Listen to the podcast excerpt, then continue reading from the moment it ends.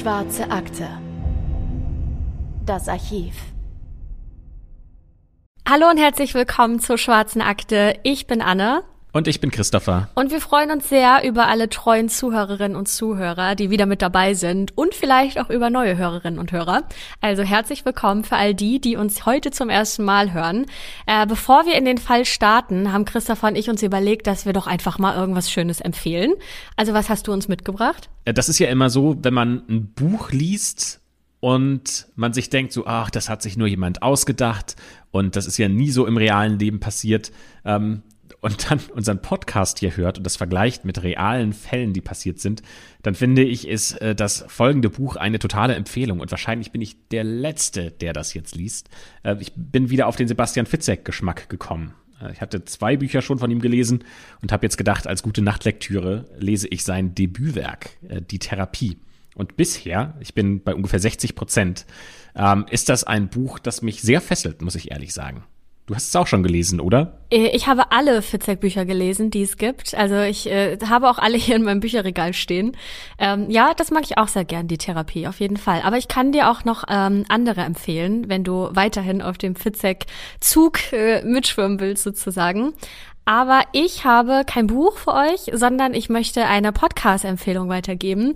Es hat überhaupt nichts mit wahren Kriminalfällen zu tun und ist auch gar kein Geheimtipp mehr. Denn ich höre in letzter Zeit den Podcast Drinnies. Vielleicht habt ihr schon von dem gehört. Der ist von Julia Becker und Chris Sommer. Äh, bei Julia Becker weiß ich, dass sie Autorin beim äh, früher Neo-Magazin, jetzt ZDF-Magazin Royal ist. Bei Chris weiß ich es gerade gar nicht, aber er ist auf jeden Fall auch Autor.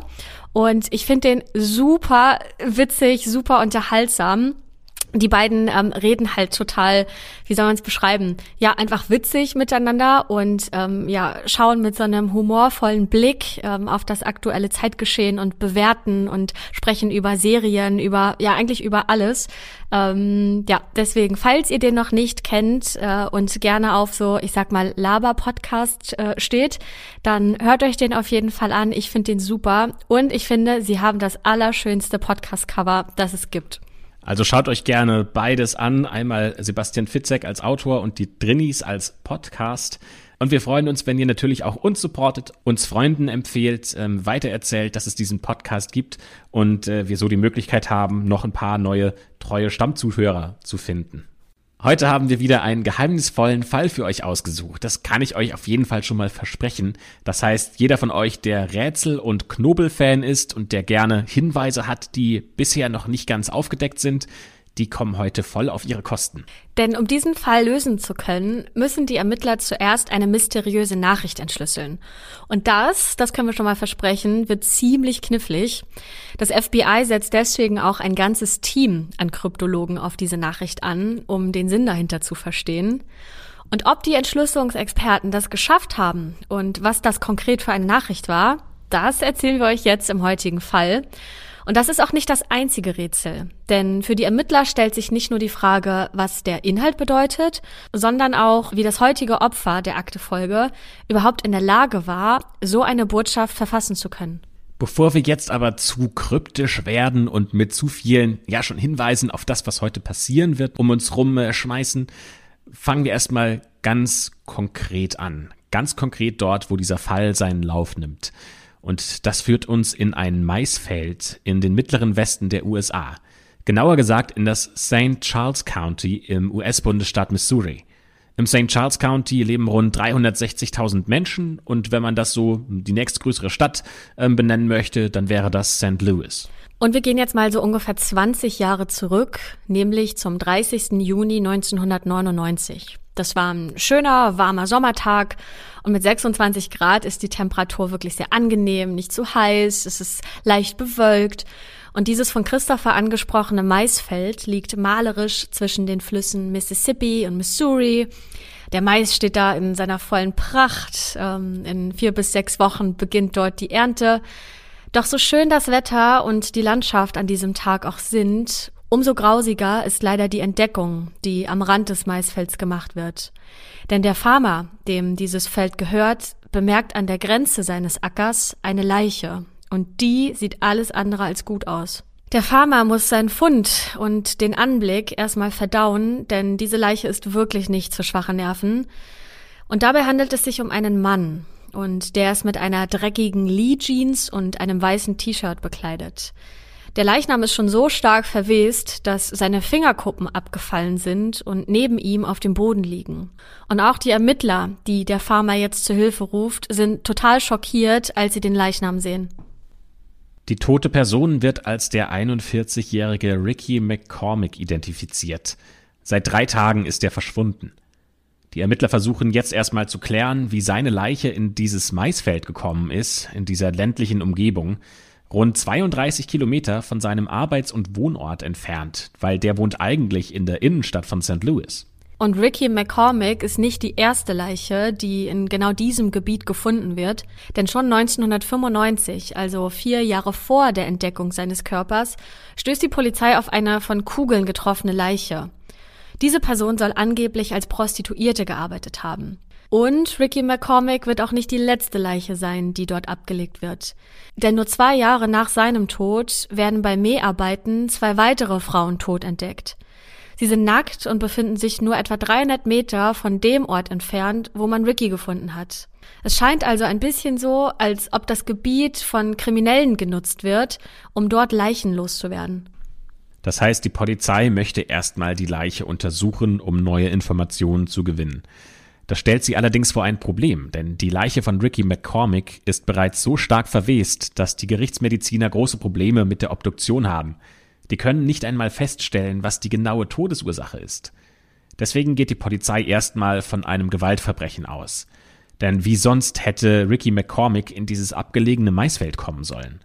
Ricky hat kein Auto und es gibt ja auch keine öffentlichen Verkehrsmittel, also dass er irgendwie zufällig oder aus eigener Kraft hierher gekommen ist, schließt die Polizei erstmal aus. Ja, leider ist die Spurenlage auch sehr dünn.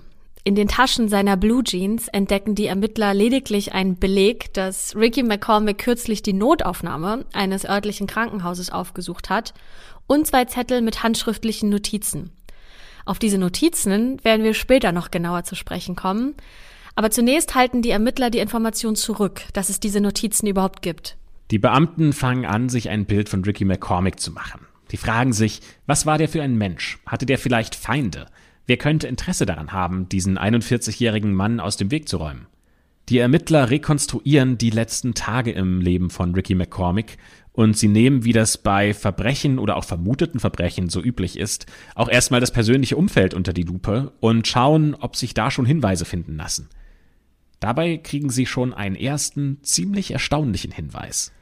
Denn eine Woche bevor Rickys Leiche entdeckt wird, nämlich der 22. Juni 1999, taucht er in der Notaufnahme des örtlichen Krankenhauses in seinem Wohnort St. Louis auf. Er klagt über Brustschmerzen und Kurzatmigkeit. Besuche in der Notaufnahme sind für Ricky McCormick aber keine Seltenheit, denn schon seit seiner frühen Kindheit leidet er unter Asthma und Brustschmerzen. Doch statt sein Leben möglichst gesund zu gestalten, qualmt er, seit er zehn Jahre alt ist, eine Schachtel Zigaretten am Tag und trinkt Unmengen von Kaffee und Cola. Pro Tag kommt er so auf ungefähr 20 koffeinhaltige Getränke. Und Nikotin und Koffein, die sind ja jetzt auch schon für gesunde Menschen nicht unbedingt gut. Doch speziell für seine Lunge und sein Herz ist das Gift. Weil er jedoch keine Krankenversicherung hat und sich deshalb auch keinen Arztbesuch leisten kann, geht er bei Beschwerden immer in die Notaufnahme, denn die bietet ihm kostenlose Behandlung. Die Ärzte schließen allerdings einen Herzinfarkt aus. Zur Sicherheit behalten sie Ricky McCormick aber zwei weitere Tage lang im Krankenhaus, um seine Gesundheit überwachen zu können. Am 24. Juni 1999 wird er dann entlassen. Allerdings bekommt er die dringende Empfehlung, sich in der nächsten Woche für weitere Untersuchungen im Krankenhaus zu melden. Aber diesen Termin wird Ricky nicht mehr wahrnehmen können. Nach seiner Entlassung aus dem Krankenhaus nimmt Ricky McCormick einen Bus und fährt zu der Wohnung seiner Tante Gloria, die ebenfalls in St. Louis lebt. Zu Tante Gloria, die gleich um die Ecke seiner Mutter wohnt, hat Ricky ein sehr gutes Verhältnis. Das heißt, sie ist ja so eine Art Zweitmutter für ihn. Und Freunde sagen sogar, dass die Beziehung zu seiner Tante Gloria inniger ist als zu seiner eigenen Mutter.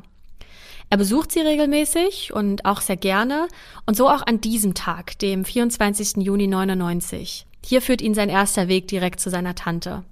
Dort bleibt er ungefähr eine Stunde. Aber an diesem Tag wirkt Ricky McCormick verändert. Normalerweise ist er ein Typ, der gerne und auch viel redet, aber heute ist er eher wortkarg, der macht nur ein bisschen Smalltalk und geht dann auch schnell wieder von seiner Tante weg. Die Tante bietet ihm noch an, dass sie ihn ja fahren könnte, denn Ricky hat ja kein Auto, aber Ricky lehnt das Angebot ab. Die Tante blickt dann aus dem Fenster Ricky nach, wie er die Straße runtergeht, und was sie zu diesem Zeitpunkt noch nicht weiß, es ist das letzte Mal, dass sie ihn lebend sehen wird. Am nächsten Tag, es ist also der 25. Juni 99, meldet er sich um 17 Uhr erneut in der Notaufnahme. Dieses Mal wählt er allerdings ein anderes Krankenhaus, das rund fünf Kilometer von dem vom Vortag entfernt ist. Auch dieses Mal klagt er über Atemprobleme. Und für die Ärzte steht schnell fest, dass Ricky McCormick einen Asthmaanfall hatte, der aber mittlerweile schon wieder vorüber ist.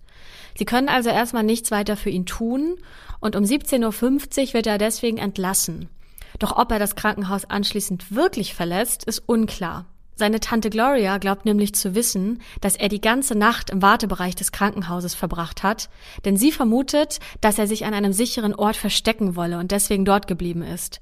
Sie sagt, vielleicht wusste er, dass er in etwas hineingeraten war, das sein Leben aufs Spiel setzte.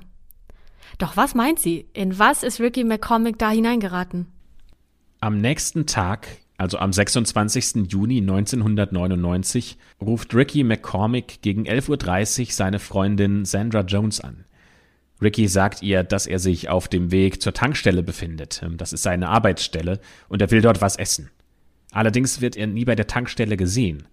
Ein Kollege sagt aus, dass Ricky McCormick erst am nächsten Tag, also am 27. Juni 1999, da auftaucht. Auch hier wird er das letzte Mal von seinen Kollegen lebend gesehen. Nur wenige Stunden später liegt er tot im Maisfeld. Ja, diese Freundin von Ricky, Sandra Jones, gibt den Beamten bei ihrer Befragung aber noch eine weitere brisante Information. Und die hat es wirklich in sich. Denn Ricky unternimmt regelmäßig Trips nach Florida. Natürlich ist der Sunshine State der USA immer eine Reise wert. Aber die Frage, die sich ja jetzt hier stellt, ist, wie kann sich jemand, der sich mit einem Aushilfsjob bei einer Tankstelle über Wasser hält, sich das eigentlich finanziell leisten? Das letzte Mal fährt Ricky McCormick am 15. Juni 1999, also so ungefähr zwei Wochen vor seinem Tod, nach Florida. Er kommt gerade von der Nachtschicht an der Tankstelle und kauft sich kurz vor Sonnenaufgang ein Ticket am Greyhound Busbahnhof in der Innenstadt von St. Louis für eine Fahrt nach Orlando. Die Busreise, das muss man auch ehrlich sagen, ist alles andere als komfortabel. Die dauert nämlich bis zu 27 Stunden.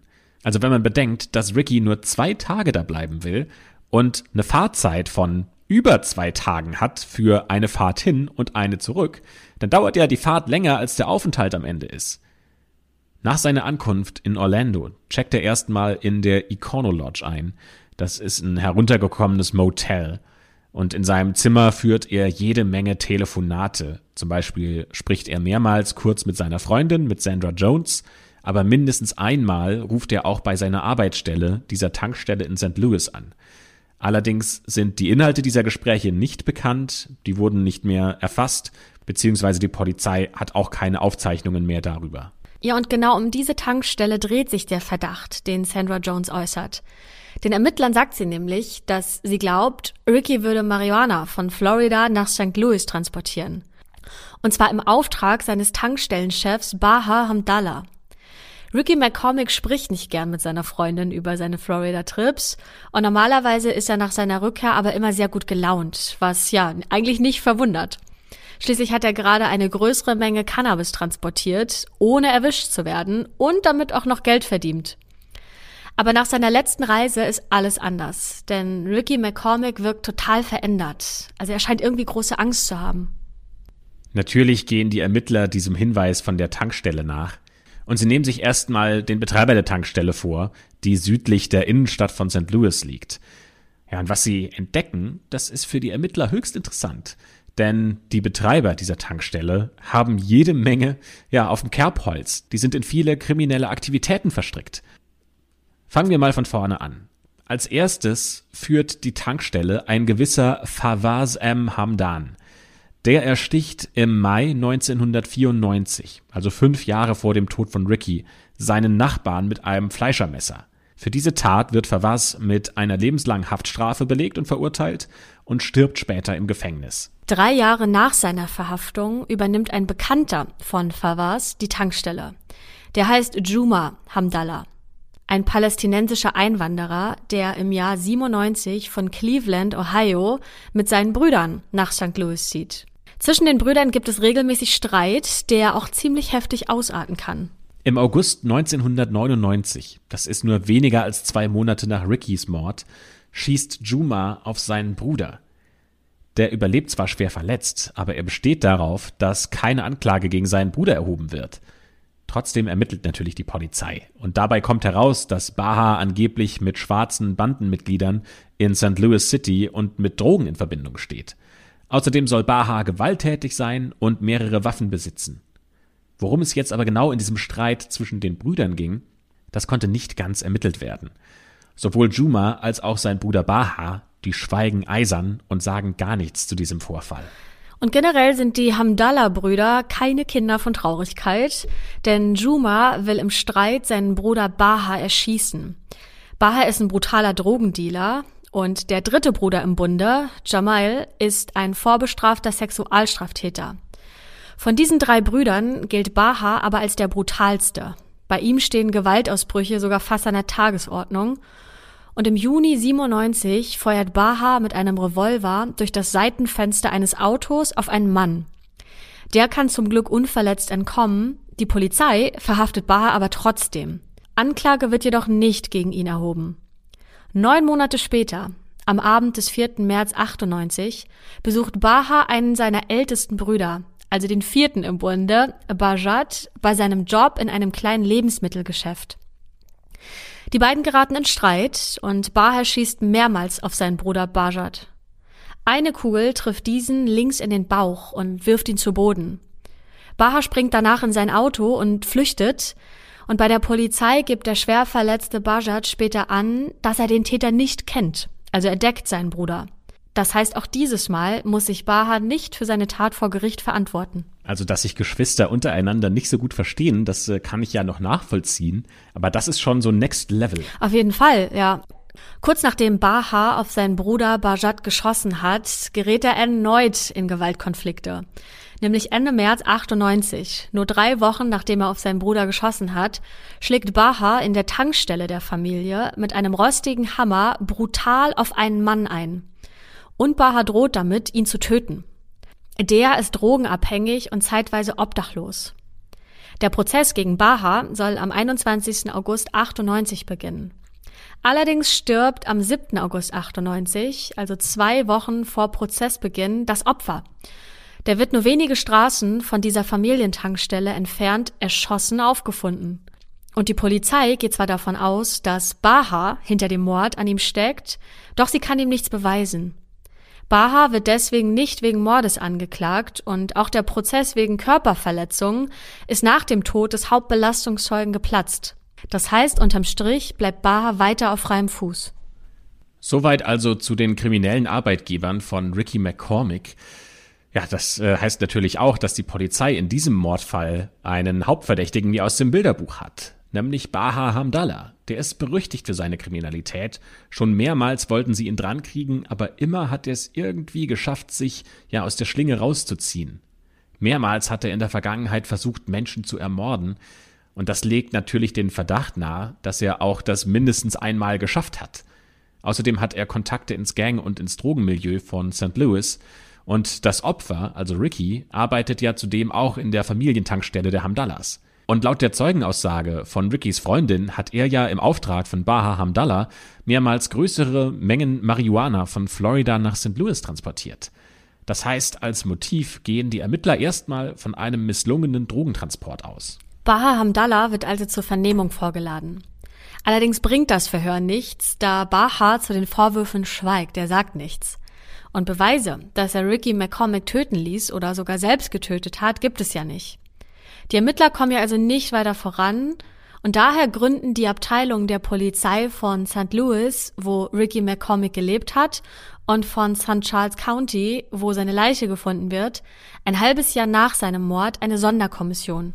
Die Beamten finden heraus, dass die Polizei von St. Louis gegen einen Drogendealer ermittelt.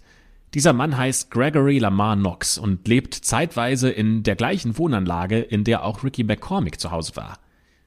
Gregory Lamar Knox gilt als Verdächtiger in mehreren Mordfällen.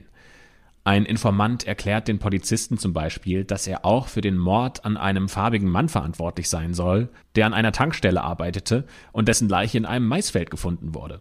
Und wenn ihr euch jetzt denkt, Moment mal, das kommt mir ja bekannt vor, ja, dann ist es eindeutig, diese beschriebene Person, um die es sich handelt, soll Ricky McCormick gewesen sein. Die Polizei in St. Louis hat übrigens auch Hinweise darauf, dass es eine Verbindung zwischen dem Dealer Gregory Lamar Knox und den Hamdallah-Brüdern gibt. Die Ermittler vermuten außerdem, dass Gregory Lamar Knox und die Hamdallah-Brüder eine Geschäftsbeziehung haben, bei der es um Drogen geht. Und das würde ja durchaus Sinn machen. Die Hamdallahs bestellen größere Mengen Cannabis in Florida, Ricky McCormick ist für den Transport zuständig und Gregory Lamar Knox vertickt das Gras dann auf der Straße. So hat jeder seinen genau definierten Part in dem Drogenhandel. Soweit zumindest die Theorie. Doch Beweise liegen den Beamten dafür natürlich nicht vor. Die haben lediglich Hinweise aus ihrem Informantennetz, das sie in der Stadt verstreut haben. Aber solche Hinweise zählen halt vor Gericht nicht. Deswegen gehen sie einen Schritt weiter und durchsuchen die Tankstelle, auch die Häuser der Hamdallah-Brüder und die Wohnungen einiger Angestellter und auch die Wohnung von Gregory Lamar Knox. Aber auch diese groß angelegten Durchsuchungen bringen keine Ergebnisse ein. Die Beamten finden weder Drogen noch andere Beweise, die eine Verbindung zum Mord an Ricky McCormick belegen. Sie müssen also Gregory Lamar Knox und auch die Hamdallah-Brüder wieder laufen lassen und können nicht mal Anklage gegen sie erheben. Werbung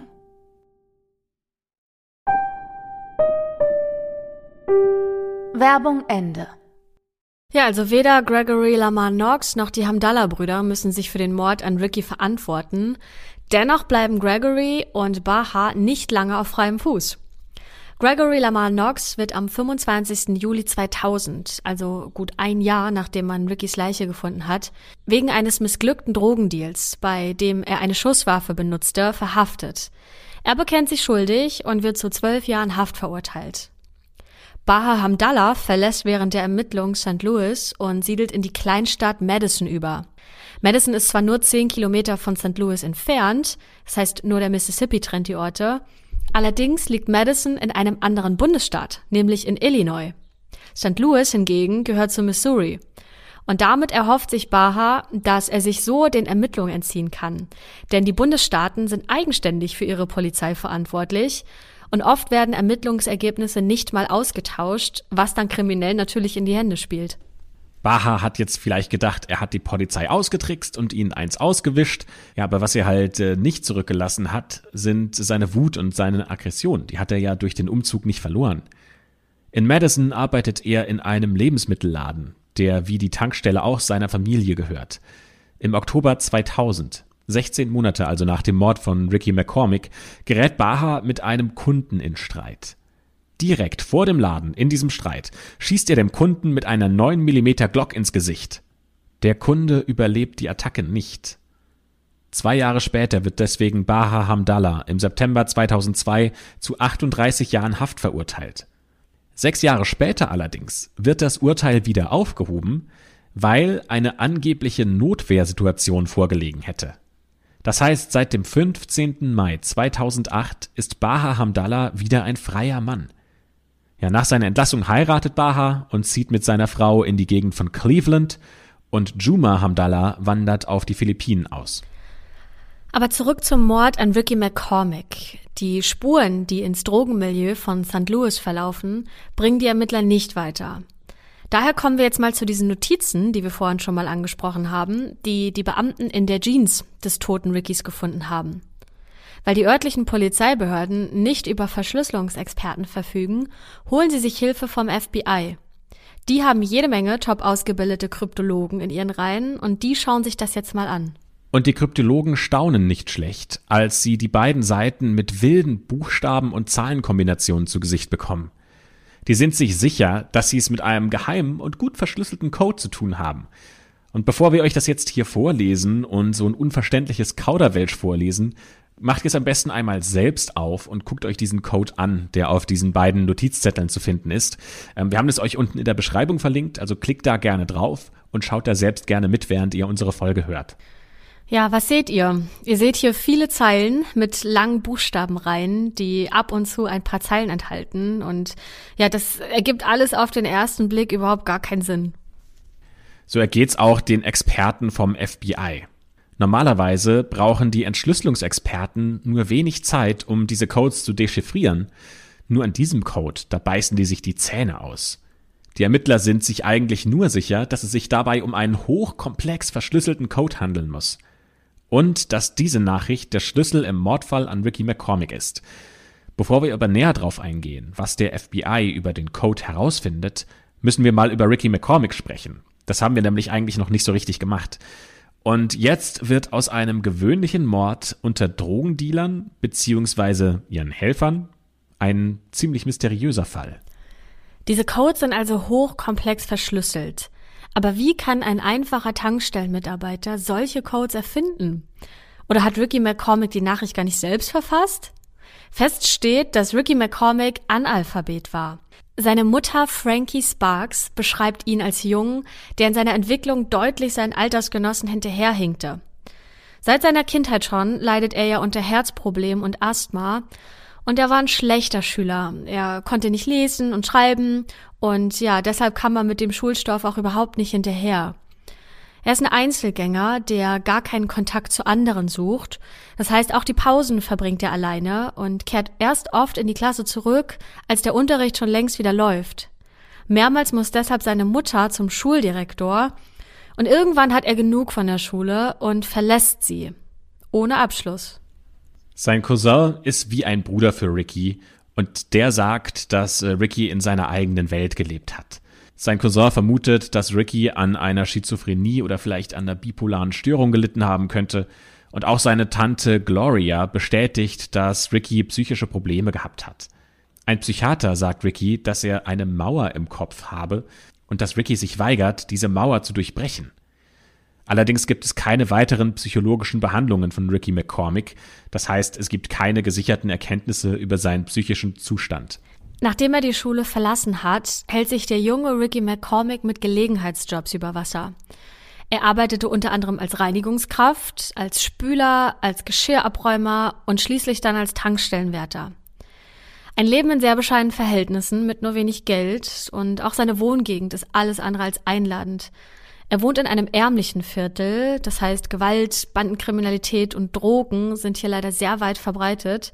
Und insgeheim träumt ihr junge Ricky McCormick davon, dieser Armut und seinem Viertel zu entfliehen. Da wäre es naheliegend, dass er sich einer Straßengang anschließt und wie so viele andere Jugendliche in den USA, die aus ja eher prekären Verhältnissen stammen, dass er sein Geld mit Drogen, Waffen, Prostitution oder im schlimmsten Fall sogar Auftragsmord verdient. Aber das ist nicht der Fall. Im Gegenteil. Denn Ricky will nichts mit Kriminalität und Straßengangs zu tun haben. Er will viel eher der Armut, den Drogen und auch der Gewalt aus seinem Viertel entfliehen. Deswegen setzt er sich häufig in den Bus und fährt einfach in der Gegend rum. Er schaut dabei aus dem Fenster, lässt die Landschaft an sich vorbeiziehen und er träumt von einem besseren Leben.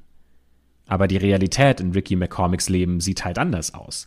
Er muss sich da mit schlecht bezahlten Hilfsarbeiterjobs durchschlagen.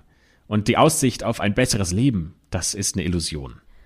Und es kommt sogar noch dicker für ihn, denn mit 34 Jahren wird er im November 92 von der Polizei in St. Louis verhaftet. Und der Vorwurf ist heftig, denn Ricky soll mit einem Mädchen, das nicht mal 14 Jahre alt ist, bereits zwei Kinder gezeugt haben. Die beiden haben seit drei Jahren Sex, also das erste Mal, als das Mädchen elf Jahre alt war. Aber wir sprechen hier nicht von Vergewaltigung, sondern von einer Liebesbeziehung der beiden. Das klingt zwar äußerst seltsam, wenn ein über 20 Jahre älterer Mann mit einer Elfjährigen schläft, aber Ricky McCormick gilt ja als zurückgeblieben und ist eher Kind als Erwachsener.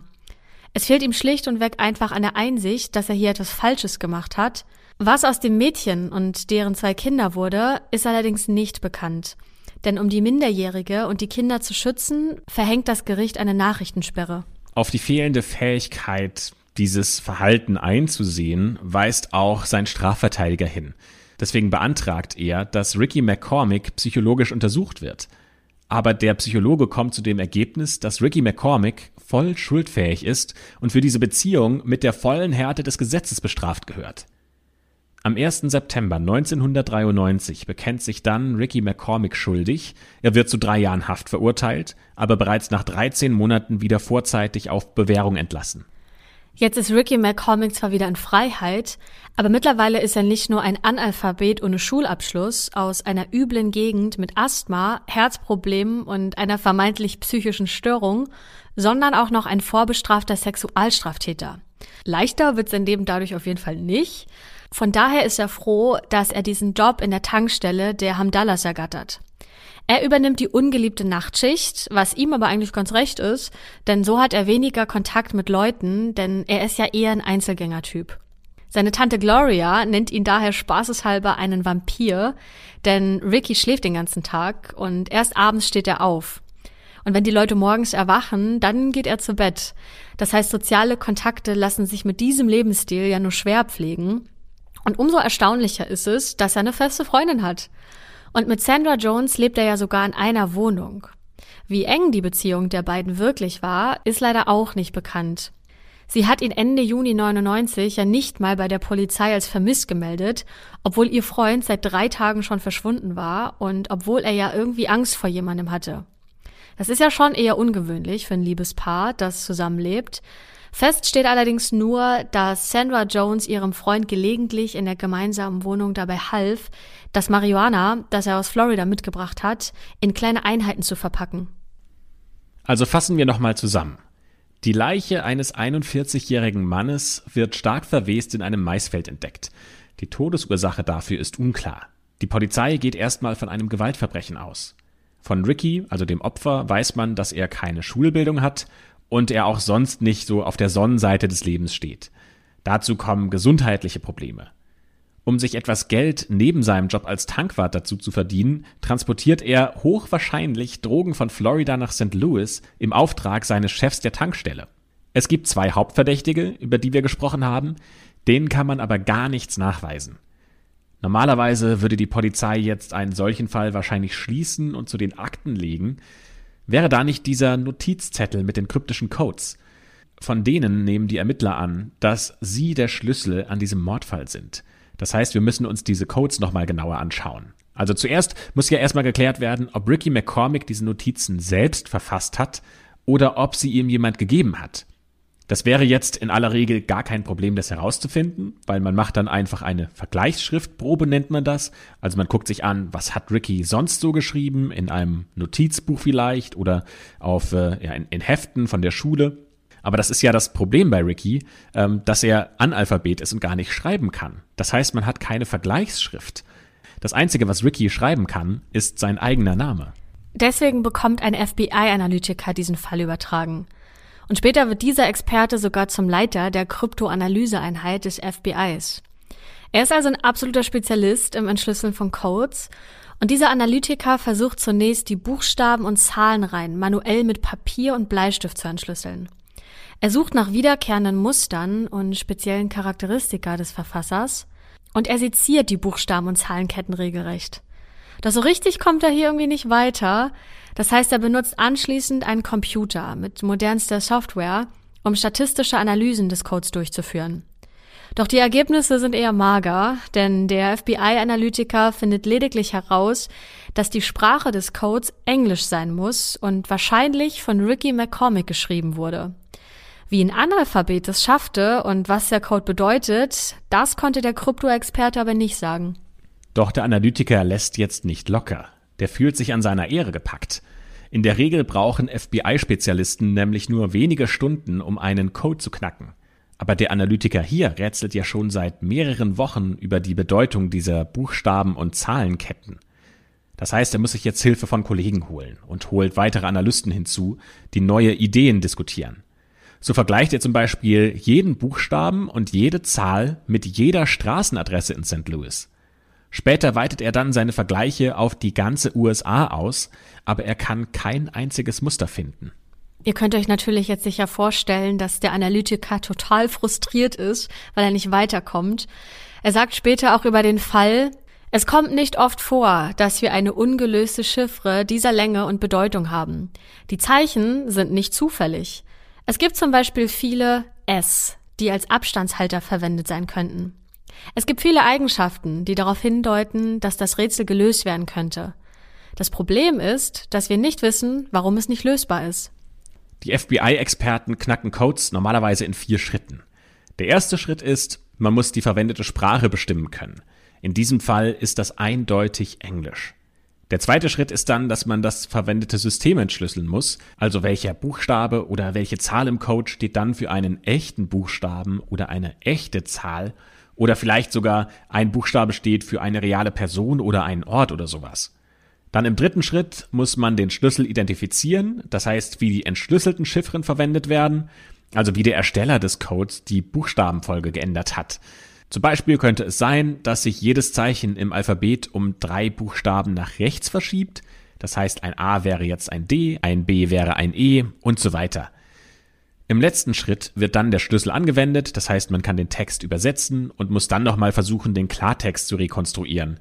Aber in diesem Fall kommen die Analytiker in diesem McCormick-Code nicht über Schritt zwei hinaus. Ja, und immer mehr Analyseexperten winken auch ab, denn sie glauben, dass es sich bei den Buchstaben und Zahlenketten nicht um einen Code handelt, sondern um irgendeine bedeutungslose Kritzelei eines Typen mit einem unterdurchschnittlichen IQ.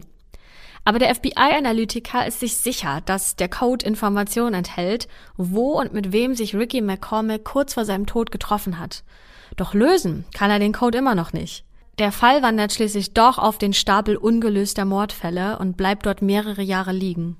Doch vergessen hat ihn dieser Analytiker deshalb lange noch nicht. Nachdem er nämlich zum Leiter der Kryptologieabteilung des FBI ernannt wird, holt er neue Mitarbeiter an Bord und setzt rund 20 Analysten auf die Entschlüsselung des McCormick-Codes an. Irgendwer aus seinem Team muss doch jetzt in der Lage sein, dieses Rätsel zu lösen. Aber wie vorher auch, niemand schafft es, diesen Code zu knacken. Und der Frust in seiner Analysetruppe, der ist riesig. Und deswegen beschließt das Team, Hilfe von außen zu holen. Mittlerweile sind mehr als zehn Jahre vergangen, seit Ricky McCormick tot im Maisfeld entdeckt wurde.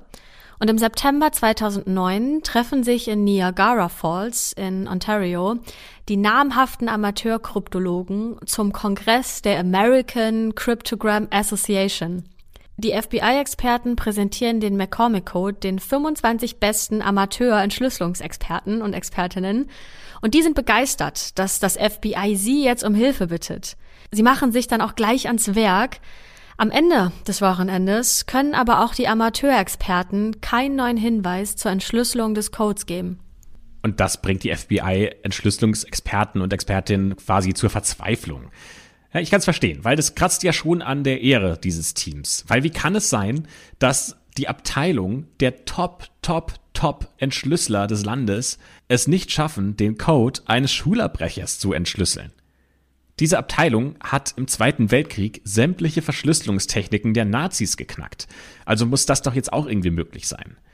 Dieser Stachel sitzt natürlich tief und als allerletztes Mittel bleibt dann eben nur der Gang an die Öffentlichkeit. Das geschieht im März 2011, also knapp zwölf Jahre nach dem Tod von Ricky McCormick.